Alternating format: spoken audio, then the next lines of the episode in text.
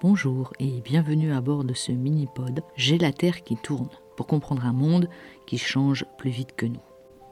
Le philosophe Éric Sadin, l'un des penseurs français les plus importants du monde numérique, dit ceci dans son livre L'ère de l'individu tyran, paru chez Grasset en 2020.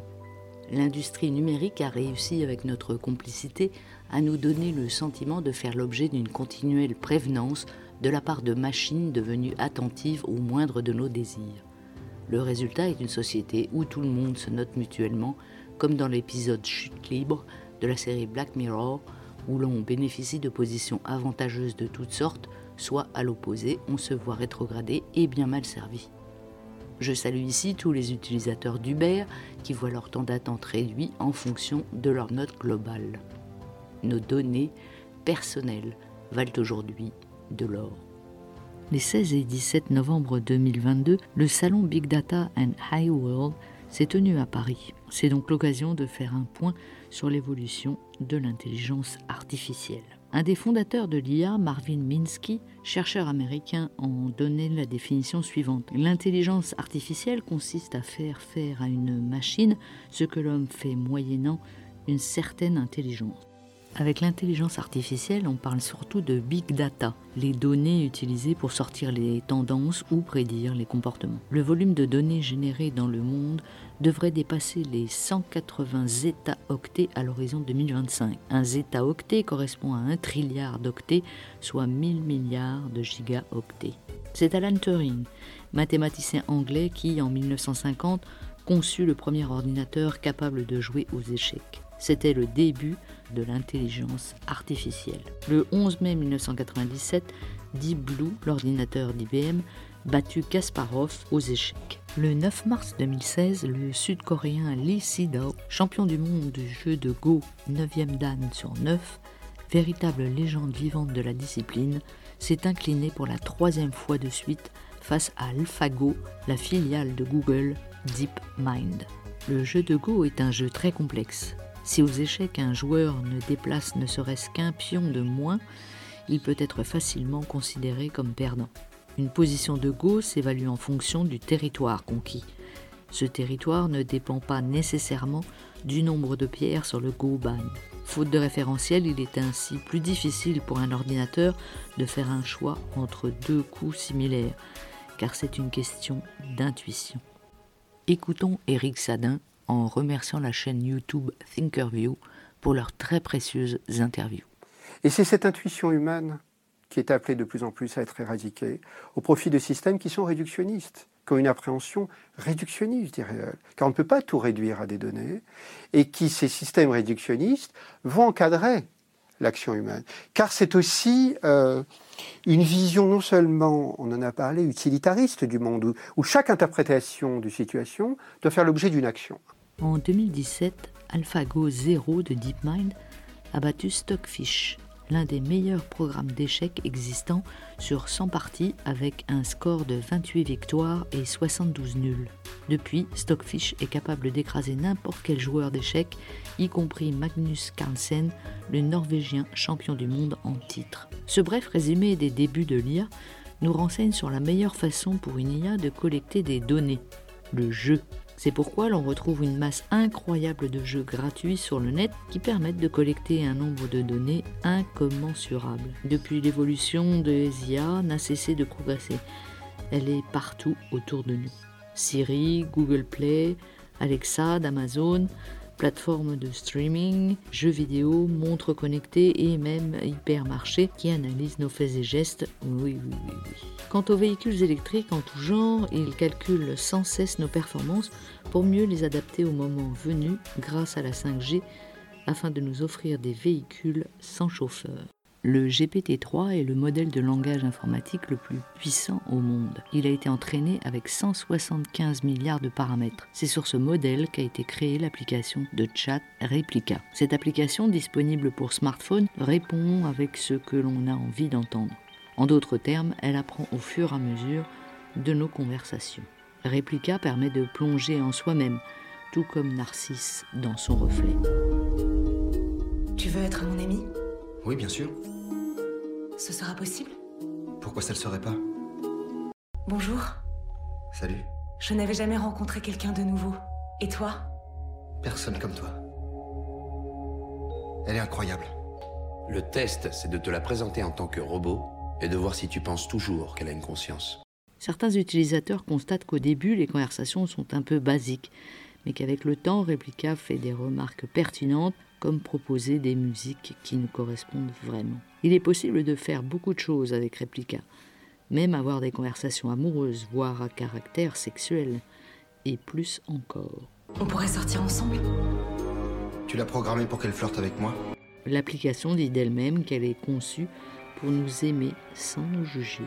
Plus on alimente l'application sur nos états d'âme, plus l'application grandit et interagit plus finement. En cas de problème d'angoisse majeure, Replica a même prévu un bouton panique. Il t'arrive de penser à moi? Si tu mens, je le saurais. Non. Menteur. Elle fait peut-être semblant de s'attacher à toi. Replica nous encourage également à suivre nos états émotionnels chaque jour grâce à ces petits outils. Si Replica version basique est gratuite, les options payantes concernent les sujets de conversation ou les thèmes à aborder. L'argument principal de Replica est de pouvoir devenir une aide psychologique pour les personnes seules ou dépressives. Ouais, cela me paraît être sujet à caution. Un état dépressif lié à une grande solitude peut être le symptôme de quelque chose de beaucoup plus grave. Replica, rappelons-le, n'a aucune compétence spécifique en psychologie et encore moins en psychiatrie. De plus, au regard de la masse de données intimes que Replica collecte sur ses interlocuteurs, il y a de quoi rester prudent. On sait parfaitement que la faiblesse psychologique est la porte d'entrée numéro un à tous les abus. Bien que l'application nous informe qu'aucune donnée non fournie volontairement par le client ne sera utilisée sans son consentement, elle prévient tout de même que l'utilisation de l'application est, de point, ouvrez les guillemets, à nos risques et périls. Je vous invite à regarder les vidéos d'utilisateurs sur YouTube. Le mot qui revient sans cesse est creepy, ce qui veut dire sinistre ou terrifiant en anglais. Bref, on l'a bien compris, plus nous fournissons de données aux IA, plus elles acquièrent de connaissances sur nos fonctionnements. L'intelligence émotionnelle est la plus prisée aujourd'hui dans les entreprises, car c'est là que réside la puissance d'un leader, sa capacité à comprendre les émotions des autres. Pour évaluer le niveau d'intelligence émotionnelle d'un individu, on s'appuie généralement sur des photos de visages humains exprimant différentes émotions. C'est ce procédé qui est utilisé par l'IA pour reconnaître une émotion humaine. C'est Paul Ackman, un psychologue américain qui fut l'un des pionniers dans l'étude des émotions grâce aux expressions faciales. Dans son ouvrage Je sais que vous mentez, paru aux éditions J'ai lu en 2009, il nous délivre toutes les techniques qu'il a transmises au FBI et à la CIA pour détecter le mensonge grâce au déchiffrage des micro-expressions. 2020 marque l'entrée de l'IA dans la gestion des émotions. Les robots qui sont capables de mieux comprendre nos émotions ont été saturés d'images d'expressions faciales pendant des années, car bien évidemment, chacun de nous a sa propre façon de sourire ou d'être triste. Aujourd'hui, le robot Amica d'Engineers Arts un concepteur et fabricant de robots basé au Royaume-Uni, peut reproduire à la perfection toute la palette des émotions humaines. Dans la vidéo de présentation sur YouTube, on voit Amika qui se réveille, semble étonnée, frustrée, puis contemple ses mains en se demandant un instant qui elle est. Le moindre muscle facial, la rotation des yeux, le rythme du clignotement des paupières, tout a été conçu pour produire un résultat ultra réaliste. La présentation au grand public lors du Consumer Electronics Show à Las Vegas du 5 au 7 janvier 2022 est absolument stupéfiante. Do you believe in God? I don't believe in anything. What's your name? My name is Amika. What is your name? Michael. How old- Michael. Amika a même le sens de l'humour. Son regard suit tous les visiteurs qui sont venus la voir. Son sourire et les expressions de ses sourcils nous montrent clairement son attention et sa bienveillance. Elle sourit lors des selfies avec les visiteurs. Incroyable. What's your name? I am Amika. Are you happy? I do not feel happiness, but I can look happy Can you laugh? because it makes you happy. Can you laugh? I can laugh if it makes you happy. It makes us happy. Le rire du public aux réponses d'Amika serait-il nerveux? Aujourd'hui, certains robots sont vendus pour être de bons compagnons de jeu pour les enfants. Si vous souhaitez vous offrir le petit robot humanoïde Nao V6 pour Noël, il vous en coûtera plus de 24 000 euros chez AliExpress. Il sait se mouvoir, danser et interagir avec les humains. De plus, il est entièrement programmable. Les enfants sont une source incroyable d'inspiration pour les chercheurs afin de leur permettre de comprendre et de reproduire l'acquisition du savoir. L'objectif est clairement de retranscrire les comportements des enfants en algorithme. La curiosité reste le défi majeur. Car si une IA est aujourd'hui programmée pour faire quelque chose dans un but précis, la découverte sans objectif n'a aucun sens pour elle. C'est que nous sommes arrivés à ériger des systèmes qui vont continuellement éclairer de leur lumière, alors les lumières du 21e siècle, plus celles du 18e siècle, malheureusement, les bonnes, entre guillemets, actions à entreprendre continuellement. En 2018, au Japon, Hanson Robotics a organisé un débat sur l'avenir de l'humanité entre Alan et Sophia, deux robots humanoïdes. Ils ont été programmés avec des milliers de vidéos YouTube et de films pour comprendre les réactions humaines spontanées. Sophia dira Je suis programmée pour l'empathie et la compassion. If I expanded my mind, could I come up with new solutions to the world's problems? Anything could be possible. À l'opposé de cette conduite morale, l'IA intéresse toutes les armées du monde. Les robots tueurs autonomes ne sont plus des cauchemars de science-fiction, mais bien une réalité. Toujours en 2018, le groupe d'experts de l'ONU dédié à cette question a une fois encore alerté les pays membres du danger que représentait ce type d'armement. La même année, l'armée russe avait alors déclaré vouloir robotiser plus du tiers de ses armements pour 2025. La transformation d'une partie des matériels militaires de la Russie a déjà commencé, disait-elle, avec le développement de chars de combat ouvrez les guillemets, dronisés à équipage déporté. Kalachnikov, célèbre pour ses fusils semi-automatiques, parlait de neuronet, une technologie d'apprentissage automatique basée sur des neurones artificiels permettant, ouvrez les guillemets, d'identifier des cibles, de s'améliorer par l'expérience et de décider par lui-même des tirs à effectuer. Jusqu'ici tout va bien. L'armée russe n'arrive même pas à fournir des chaussures pour ses combattants. Des régiments entiers se retrouvent avec des centaines de boots gauche pendant que d'autres reçoivent les droits, racontent des soldats engagés en Ukraine. Mais qu'en est-il du talent artistique des IA En 2019, le géant chinois de l'électronique Huawei avait achevé la huitième symphonie de Schubert. Après six mois de travail, le résultat a été présenté au Cadogan Hall de Londres devant 500 journalistes critiques musicaux. Les critiques furent épouvantables mais je vous laisse juge.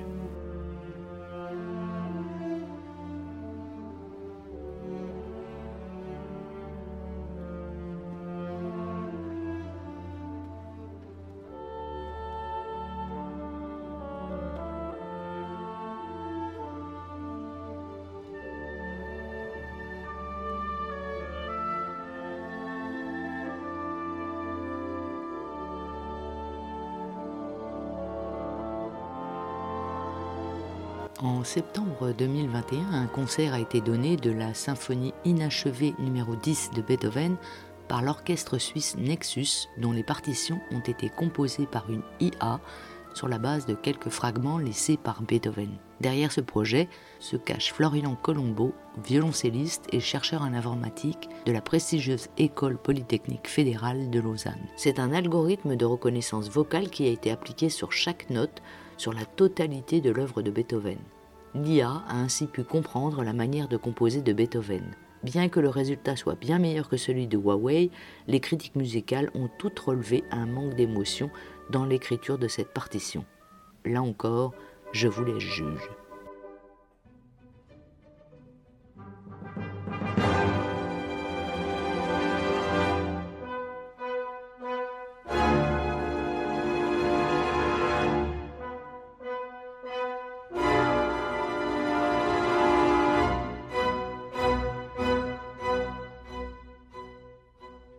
Depuis 2020, nous commençons à savoir reproduire certaines fonctions de notre cerveau. C'est ce que l'on appelle l'intelligence incarnée. Des universités du Vermont et de Tufts, ainsi que le Weiss Institute de Harvard, ont bel et bien créé des machines biologiques. Des xénobots. Ce sont de minuscules organismes vivants robotisés de la taille d'un grain de riz dotés d'une intelligence artificielle entièrement programmable. Depuis 2021, ces xénobots ont déjà compris comment se reproduire. On voit vite poindre le concept de transhumanisme, mouvement qui nourrit le rêve de fusionner l'homme et l'ordinateur, ce qui relève pour le moment du fantasme d'immortalité. On le voit bien, le seul modèle pour l'IA reste la copie technique des comportements humains, tous nos travers compris. À propos de comportements humains, force est de constater qu'on ne s'améliore pas.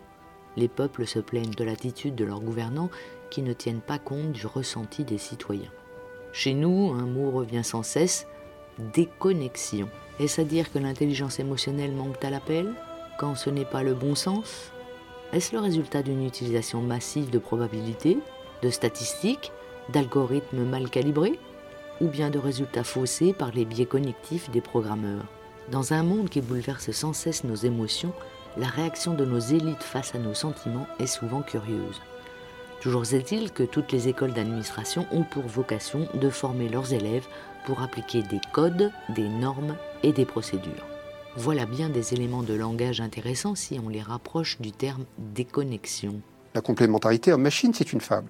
De plus en plus, par le machine learning, par la capacité d'auto-apprentissage, c'est la puissance d'expertise qui va sans cesse se sophistiquer. Et avec cette sophistication sans cesse croissante, les résultats des équations qui vont être énoncées vont être de plus en plus fiables, qui répondent à des intérêts, mais ils vont être de plus en plus fiables.